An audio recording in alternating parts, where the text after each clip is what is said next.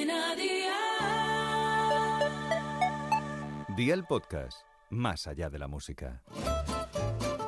¿Qué cenó hoy?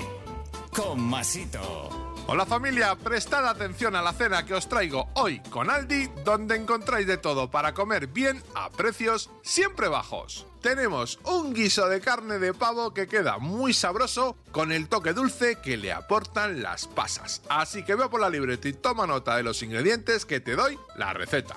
500 gramos de pechuga de pavo, 200 mililitros de caldo de carne, un pimiento rojo cortado en tiras, un diente de ajo cortado en trozos pequeños, una cebolla cortada en tiras finas, sal, aceite de oliva virgen extra, 4 cucharadas de tomate frito concentrado, perejil fresco finamente picado, 50 gramos de pasas sin pipas, una cucharada de pimentón, una cucharada de harina y agua. ¿Empezamos con la preparación? Pues venga, ¡al lío!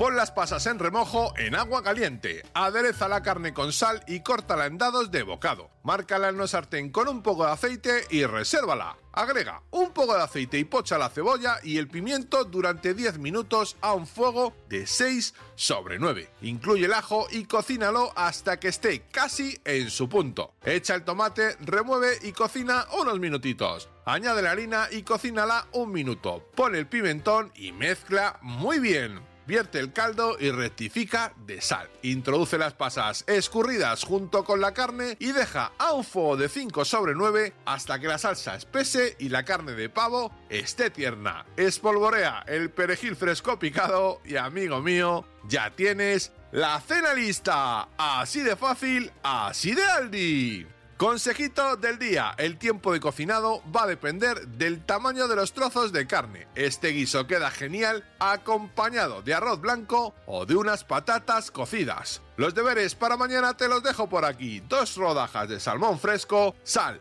pimienta, tomillo y el zumo de un limón. Espero y deseo que te haya gustado esta nueva receta y que te suscribas al podcast. Ya sabes que es gratuito. No olvides compartirlo con tus familiares y amigos y te espero mañana. Recuerda, paso lista.